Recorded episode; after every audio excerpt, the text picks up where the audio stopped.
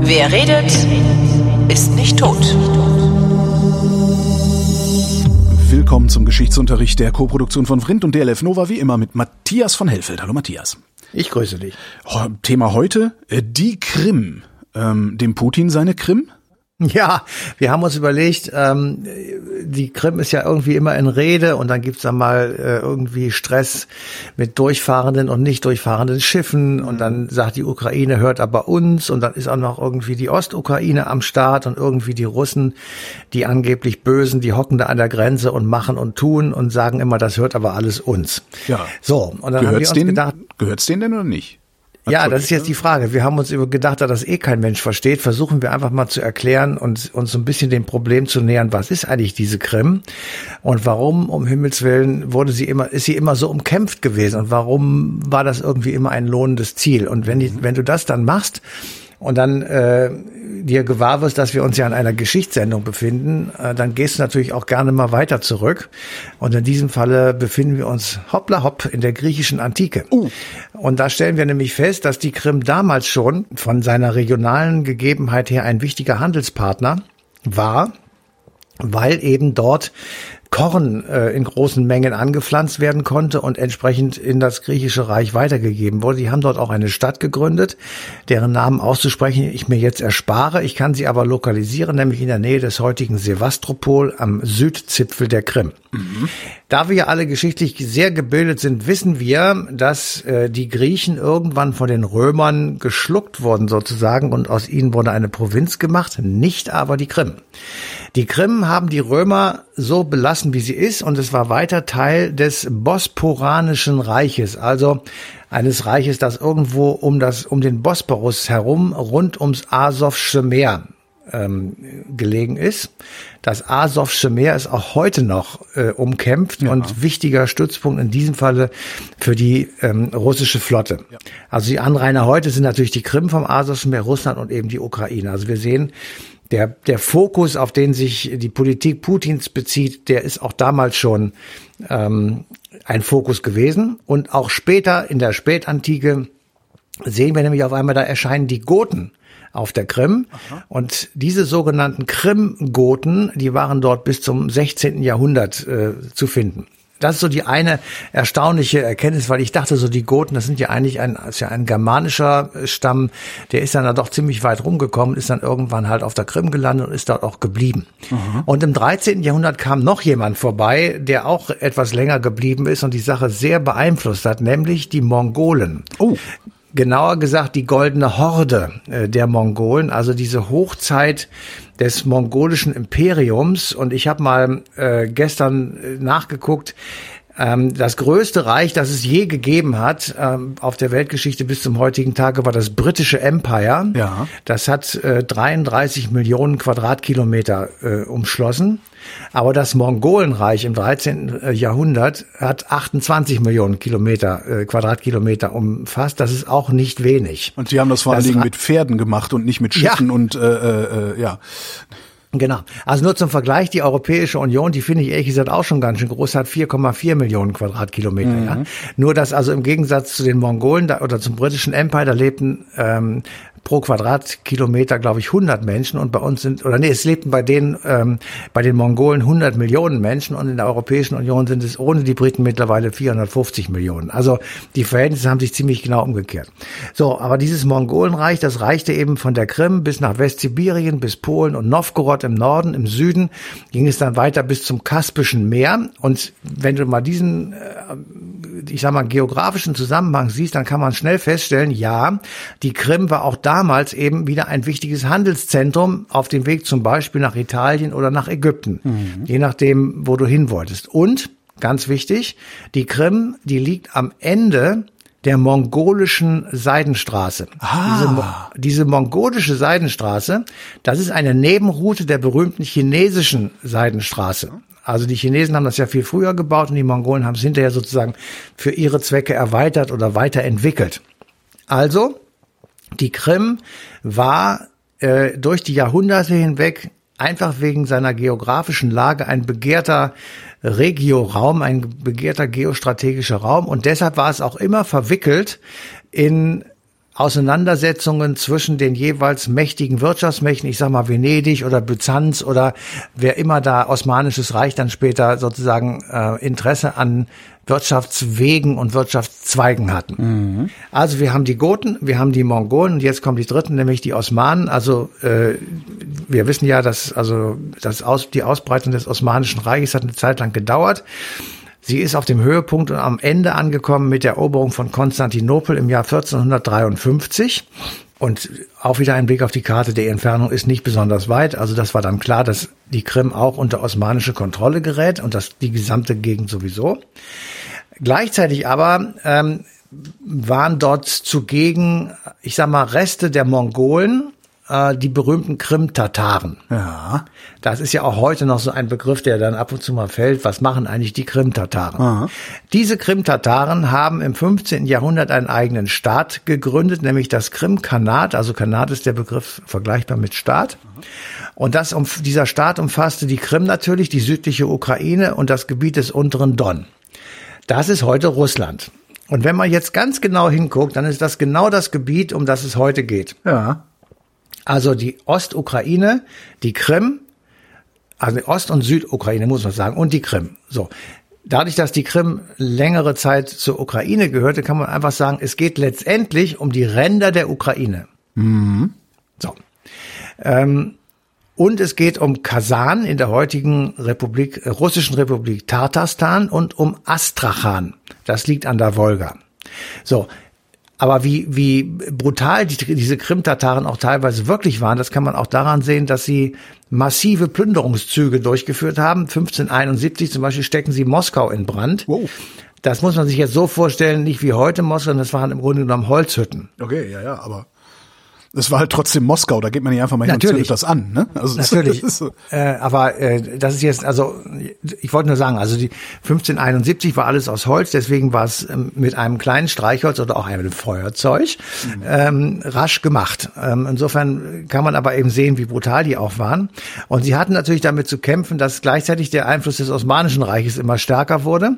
Und äh, so stark, dass äh, bis zum äh, Krieg, der 1768, glaube ich, war zwischen Russland und der Türkei, bis dahin war die Krim im Grunde genommen so eine Art Vasallenstaat des Osmanischen Reiches. Ähm, bei dem, nach dem Ende des, des äh, Krieges Russland-Türkei beginnt eine immer stärker werdende Russifizierung. Und die Krim-Tataren, die hatten wirklich mit weder dem einen noch dem anderen richtig was am Hut, aber schlimmer für sie waren die Russen. Deswegen sind viele Krim-Tataren in das Gebiet des Osmanischen Reichs geflohen. Und das führte letztendlich dazu, dass dann keine große Gegenwehr mehr äh, auf der Krim zu spüren war, sodass 1783 die berühmte und wirklich berühmte Katharina die Große, ihres Zeichens Zarin von Russland, die gesamte Krim annektiert hat und das mit dem Zusatz versehen hat, Zitat, von nun an und für alle Zeiten. So. Jetzt ähm, machen wir einen kleinen Break und sagen, von nun an und für alle Zeiten bedeutet von nun an und für alle Zeiten. Ja. Und zweitens, die Ukraine ist der Gründungsstaat oder das Gründ und die Gründungsregion der Kiewer Rus, wie man sich schon leicht ableiten kann. Kiew ist ja in der Ukraine. Die Kiewer Rus wurden im 10. Jahrhundert gegründet als sozusagen Grundlage des großen späteren Zarenreichs der, der Russen oder des riesigen sowjetischen Imperiums ab 1917, 18. Das macht's dann, also alleine, alleine der Umstand macht's Putin heute dann natürlich sehr leicht zu sagen, das ist, äh, das ist kein eigenes Land. Richtig. ähm, das ist jedenfalls die Auffassung von Putin oder von vielen Russen auch, die einfach sagen, was wollt ihr eigentlich? Das hat doch die ganze Zeit zu uns gehört, als zwar eigenständige sogar noch, Sowjetrepublik. sogar noch andersrum, ne? Also das andere hat zu, äh, zur Ukraine gehört. Also, Ja, ich sag mal, so das kann man auch andersrum sagen. Also nur ist die Ukraine der kleinere Teil, deswegen wird man das tun, tunlichst vermeiden. Aber ähm, die, die Menschen in Russland und weswegen wir manchmal so erstaunt vor Putins Erfolg stehen, selbst wenn er manipuliert sein sollte, ähm, sagen, der bringt uns das wieder, was uns eigentlich wirklich gehört. Das ist eine Schweinerei, dass das irgendwie abgegangen ist 1990 mit Herrn Jelzin und diesen ganzen Gestalten, die uns einfach verkauft haben. So. Und um das zu begründen sozusagen, ist es nicht so wahnsinnig schwer, weil man einfach in die Geschichte gucken kann und sagen kann, ja, die, äh, die Ukraine war Gründungsstaat Russlands. So, und warum, was spricht dagegen, dass das sozusagen dann nicht, nicht wieder dazukommt? So. Ja. Ähm, und dann kann man einfach auch wegdrücken, dass die Krim immer wahnsinnig umkämpft war, auch nach Katharina dem, der Großen. Also äh, Katharina war Ende des 18. Jahrhunderts, im 19. Jahrhundert wird dann äh, das Asowsche Meer beziehungsweise Sevastopol beziehungsweise die Krim Hauptstützpunkt der, so der russischen Schwarzmeerflotte. Das ist bis zum heutigen Tag so. Ja, deswegen, also das ist zumindest meine meine Arbeitshypothese ist, dass nur deswegen Russland so einen Stress macht, weil die einfach Angst haben, ihren Zugang zum Schwarzen Meer zu verlieren. Ja, und weil wir immer weiter vorrücken. Das haben wir ja auch schon lange drüber gesprochen. Ja, das kann man jetzt ja. einfach als Verweis machen. Ähm, natürlich, äh, das eine ist nicht ohne das andere zu erklären. Und die äh, Aufregung bei uns ist ja auch relativ gemäßigt. Also wegen der Krim macht sich hier niemand in die Hosen, weil jeder sagt, das zu begründen öffentlich ist schwierig. Ja. Ähm, und auch die Ukrainer, die sagen, ja, das gehört uns, aber dabei bleibt es dann eben auch, weil sie sowieso nichts machen können und äh, so weiter. Es geht eigentlich mehr oder weniger, finde ich jedenfalls, darum, was die Menschen auf der Krim sagen und äh, ob man denen die Möglichkeit gibt, wenn sie denn partout nicht unter russischer Verwaltung sein wollen, dass sie eben rauskommen und dass sie eben nicht zwangsweise russifiziert werden. Okay. Das war nämlich, na, es, es gibt ja viele Krimkriege und äh, die, die Russen gegen Franzosen und natürlich immer mal gegen Großbritannien, Osmanisches Reich und so weiter. Äh, die Krim wird des Öfteren besetzt. 1850 ist dieser berühmte große Krimkrieg, ähm, Ende der nachnapoleonischen Ordnung und so weiter. Also eine ganz bedeutende Auseinandersetzung. Und viele der Tataren, um die es heute auch noch ab und zu geht, fliehen also ähm, aus Angst davor, dass die Russen äh, weiterhin Repressionen machen können, sodass also am Ende des 19. Jahrhunderts nur noch wenige Tataren auf der Krim sind. Die Frage, wo sie dann alle hin sind, äh, manche nach China und ähm, einfach in die angrenzenden äh, Gebiete, um eben sozusagen sich vor den Russen zu schützen. So, jetzt kommt äh, ein, ein kleiner Sprung sozusagen. Wir ähm, sind am Ende des 19. Jahrhunderts, am Beginn des 20. Jahrhunderts rumort es in Russland. Mhm. Ähm, mehrfach. Es gibt ähm, zwei Revolutionsversuche. Der eine scheitert 1905, der zweite ist erfolgreich 1917. Und nach der Oktoberrevolution ähm, gibt es in der Krim harte Aversionen gegen diese äh, Revolution und harte Aversionen gegen die Bolschewiki. Und es wird ähm, 1917 ausgerufen die Volksrepublik Krim. Und selbst wenn wir Volksrepublik vielleicht heute als ähm, sozialistische Verbrämung einer Demokratie erlebt haben, damals war es demokratisch und säkular. Und das war tatsächlich eine relative Ausnahme, weil ansonsten drumherum eher die islamische Welt vorherrschte. Und so als Vergleich ungefähr auch in der gleichen Zeit kann man sagen, es gab 1918 die Demokratische Republik Aserbaidschan bis 1920. Und 1923 gründete Kemal Atatürk die äh, demokratische und säkulare Türkei. Mhm. Insofern äh, war das so ein bisschen im, ich sag mal, im Aufbruch diese diese Gegend und diese Welt. Bei der Krim allerdings ähm, wurde sie 1918, also relativ kurz danach, wieder zerschlagen, weil es natürlich klar war, dass äh, die bolschewistische Regierung in Moskau eine derartige Abkehr äh, vom eigenen Imperium nicht mhm. dulden würde. Also kam die Rote Armee und die ganze Sache wurde wieder umgedreht sozusagen. Die restlichen Tataren sind dann sofort abgehauen. Ähm, dann wurde, ich sag mal, neu besiedelt oder es kamen halt andere Menschen auf die Krim. Das waren Slawen, die Hälfte von ihnen etwa Russen. Aber es gab eben auch sehr viele Ukrainer, es gab Armenier, es gab Griechen und es gab die sogenannten Krim-Deutschen. Krimdeutsche. Aha. Und dann habe ich gesagt, was ist denn das um Himmels Willi? Und dann habe ich gelernt, dass Katharina II. 1784, also sie hatte 83 die Krim annektiert, und 84 hat sie dafür gesorgt, äh, dass Menschen aus aller Herren Länder dort siedeln, mhm. um sozusagen äh, einfach eine neue Kultur da reinzubringen. Und da waren unter anderem eben auch Deutsche dabei, die dann diesem Ruf gefolgt sind. Und deren Nachfahren, das sind die sogenannten Krimdeutschen, die eben äh, zu der Zeit auch noch da waren. Aber die Masse der Menschen, die dort gelebt hat, waren Russen und Ukrainer. Und der Rest, also Tataren oder Angehörige von anderen Turkvölkern, die wurden vertrieben oder, sag ich mal, zumindest unterdrückt. Mhm. Und äh, insofern äh, war also die ähm, Annexion sozusagen perfekt. Also die, die Krim war dann ein, ein Teil der Sowjetunion und damit war es auch gut und erledigt. Ja.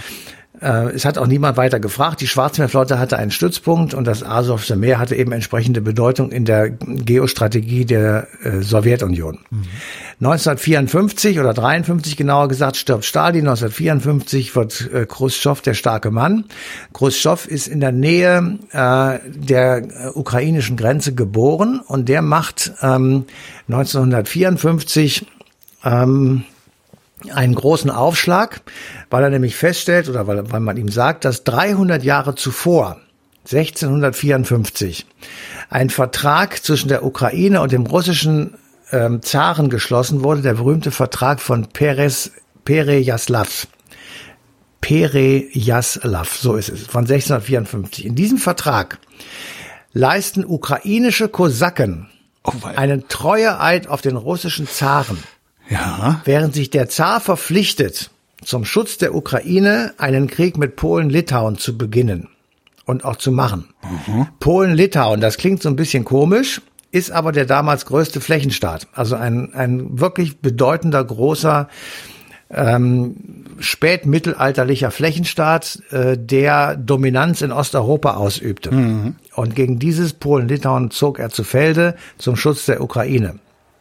Und daraus entwickelt sich dann sozusagen erneuert ein besonderes Verhältnis zwischen Russland und der Ukraine im Gefolge dieses Vertrages von 1654. Um an den zu erinnern, kommt 300 Jahre später der erste Sekretär des Zentralkomitees der KPDSU, Nikita Khrushchev, auf die Idee, die Krim der Ukraine zu schenken. Ah. So, jetzt sagt er sich, ähm, der Mensch, der das so sagt, oh, das ist ja großzügig, das finde ich ja nur wirklich ganz, ganz toll. Ja. Dahinter allerdings stand auch noch etwas anderes, denn ähm, die Krim als eigenständige Sowjetrepublik oder als Teil, die sozusagen mitzubestimmen hatte, wäre beim Neubau von Schiffskanälen von der Wolga zur Krim und ins Donetsbecken sozusagen ein weiterer Verhandlungspartner gewesen. Ja. So aber war es nur die Ukraine. Ah. Das heißt, wenn er die Krim der Ukraine übergeben hat, dann brauchte er sich nur noch mit der ukrainischen Sowjetregierung, die ja im Grunde genommen sowas wie ein, ja, ein Bundesstaat vielleicht war, ähm, auseinanderzusetzen, um diesen Schifffahrtskanal zu bauen, der natürlich massive Eingriffe in Natur und äh, Politik hat. Insofern stand auf der einen Seite sozusagen die Verbeugung vor diesem 300 Jahre alten Vertrag dahinter und auf der anderen Seite handfeste wirtschaftliche Interessen der Sowjetrepublik, der Sowjetunion in Moskau. Aha. So. Und ähm, das ist sozusagen der Hintergrund und von da an bis eben zum Ende der Sowjetunion war die Krim Teil der Ukraine mhm. und es hat auch im Grunde genommen keinen groß gestört. Niemand war hatte irgendwie das je in Frage gestellt. Bis, und da kommt eben auch sozusagen die, die Doppelläufigkeit von Politik ins Spiel, bis ähm, Putin, der ja, ich weiß nicht, schon 300 Jahre auch da irgendwie russischer Präsident ist, ähm, festgestellt hat, dass die NATO und die EU sich immer weiter gen Osten ausweiten. Mhm. Und 2008, das ist ein wirklich entscheidendes Jahr, ähm, wird darüber diskutiert, ähm, dass Georgien in die NATO eintreten könnte. Mhm. Das muss man sich mal vorstellen, ja. Georgien ist im Kaukasus und dann hätten wir so eine Art Zange. Ja, wir sind im mein Baltikum Gott. und im Kaukasus. Dazwischen ist die, ist Russland. Ja, und wenn ich, wenn ich mir Russland so in seiner Gänze angucke, muss ich immer ein bisschen schmunzeln, wenn ich höre, dass die NATO Russland umzingeln wird. Nein, ist, das, aber sie rücken auf jeden Fall gefährlich nahe, sagen wir es mal so. So. Und dann, äh, da war auch noch kein großes Theater, weil dann wurde im sogenannten, oder nicht im sogenannten, wurde im NATO-Russland-Rat darüber diskutiert, dass eben Krim und Ostukraine an Russland gehen könnten, sozusagen als Austausch, um einfach äh, einen weiteren Puffer äh, zu haben. Mhm. Ähm, das aber wurde natürlich nur diskutiert, weil auch der NATO-Beitritt Georgiens nicht, ähm, nicht äh, zustande kam. Und ähm, zwei, drei Jahre später begannen dann Verhandlungen der Ukraine ein Assoziierungsabkommen mit der Europäischen Union äh, abzuschließen. Und das ist nur wirklich äh, dann Nahtstelle zu Russland. Ja. Und dann hat angefangen, Putin Druck auf die ukrainische Regierung auszuüben. Klar, das, das, kann der sich natürlich nicht gefallen lassen. Also der, letztendlich hat das ganze Land äh, mehr oder weniger öffentlich gesagt, äh, Russland, wir vertrauen dir nicht. So ist es. Ja. Und äh, dann hat äh, sogar der, zu Recht, ja. Dann hat ja das äh, ich ich also ich will das jetzt nicht werten, ich will es ja, einfach nur mal ja, ja. Äh, wirklich feststellen. Dann hat äh, der ukrainische Präsident äh, gesagt, okay, dann unterschreibe ich dieses äh, Abkommen eben nicht. Daraufhin sind die Unruhen in äh, der Ukraine, in Kiew genauer gesagt, ausgebrochen, der berühmte Euromaidan. Ja. Massenhafte, langwierige Proteste, da wurden riesige EU-Fahnen durch die Stadt getragen. Ähm, und das war wirklich eine Destabilisierung äh, der Ukraine, die da im Raum stand. Jetzt greift Russland sozusagen auf Seiten der Regierung massiv ein und übt Druck aus auf diese Regierung, einer Zollunion mit Kasachstan, Belarus und Russland beizutreten. Mhm. Und das ist tatsächlich ein Gegengewicht zur Europäischen Union, die sogenannte Eurasische Wirtschaftsunion. Und dazu gehören eben auch äh, zu dieser Idee oder zu dieser Vorstellung, eine, ein Gegengewicht zu schaffen, gehört eben auch die Annexion der Krim und die Annexion der Ostukraine. So, jetzt kann man natürlich sagen, äh, ich äh, unterstelle dem Putin nationalistisches Getöse, mhm. weil er damit bei seinem Volk gut ankommt und die Leute irgendwie so eine Art Genugtuung empfinden, dass sie diesen Kalten Krieg nur doch nicht verloren haben oder dass sie wenigstens noch wieder in der Welt was zählen und dass man äh, sich auch nehmen kann, was einem gehört und ja. so weiter. Also all diese nationalistischen. Äh, ja, das ist ja eins der Motive russischer genau. Außenpolitik unter Putin. Also das, das, das kann man ihm unterstellen. Das ist wirklich, das kann ja. man machen. Also es ist halt, das sind halt immer so so so ein bisschen so Hegemonialbestrebungen und so. Genau. Man, das siehst man, du man kann, Syrien. man kann aber auch sagen, äh, wenn wir das alles nicht gemacht hätten mit der EU und wenn wir uns, ich sag mal, auf den Bereich konzentriert hätten, auch mit der NATO, der eigentlich so ursprünglich gewesen wäre und wir gesagt hätten, wir bauen zwischen der NATO und Russland so etwas wie ein Cordon sanitär, also einen von beiden Seiten garantierten Freiraum, ähm, der militärisch sozusagen tabu ist für beide Seiten, dann wäre das vielleicht nicht passiert, weil einfach dann die Bedrohung nicht so groß gewesen wäre.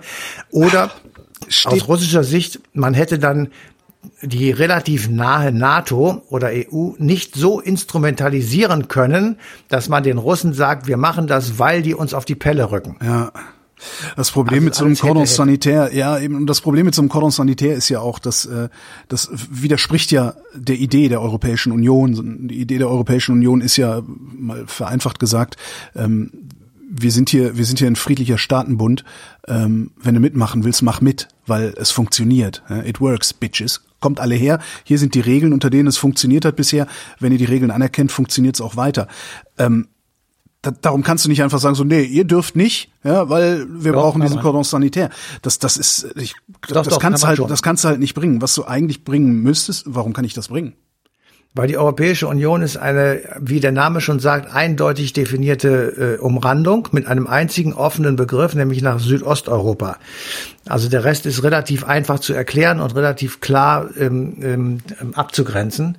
Und äh, wenn du das so siehst und so machst, wir wollen ein Erfolgsmodell äh, exportieren, dann musst du auch Russland einladen. Und dann musst du auch sagen, wie wäre es denn, ihr Russen? Äh, wollt ihr? Und dann müsstest du, und das ist das Problem, dann müsstest du sagen, aber nur zum Teil. Das ist wie mit der Türkei. Wenn du den europäischen Teil der, der Türkei nimmst, hätte das überhaupt kein Problem in der Europäischen Union. Nimmst du den asiatischen Teil der Türkei, wird es ja. kompliziert, weil dort einfach andere Dinge vorstehen. Dann ist dieses Exportmodell und dieses Erfolgsmodell nämlich ein Misserfolgsmodell. Und deswegen funktioniert das nicht.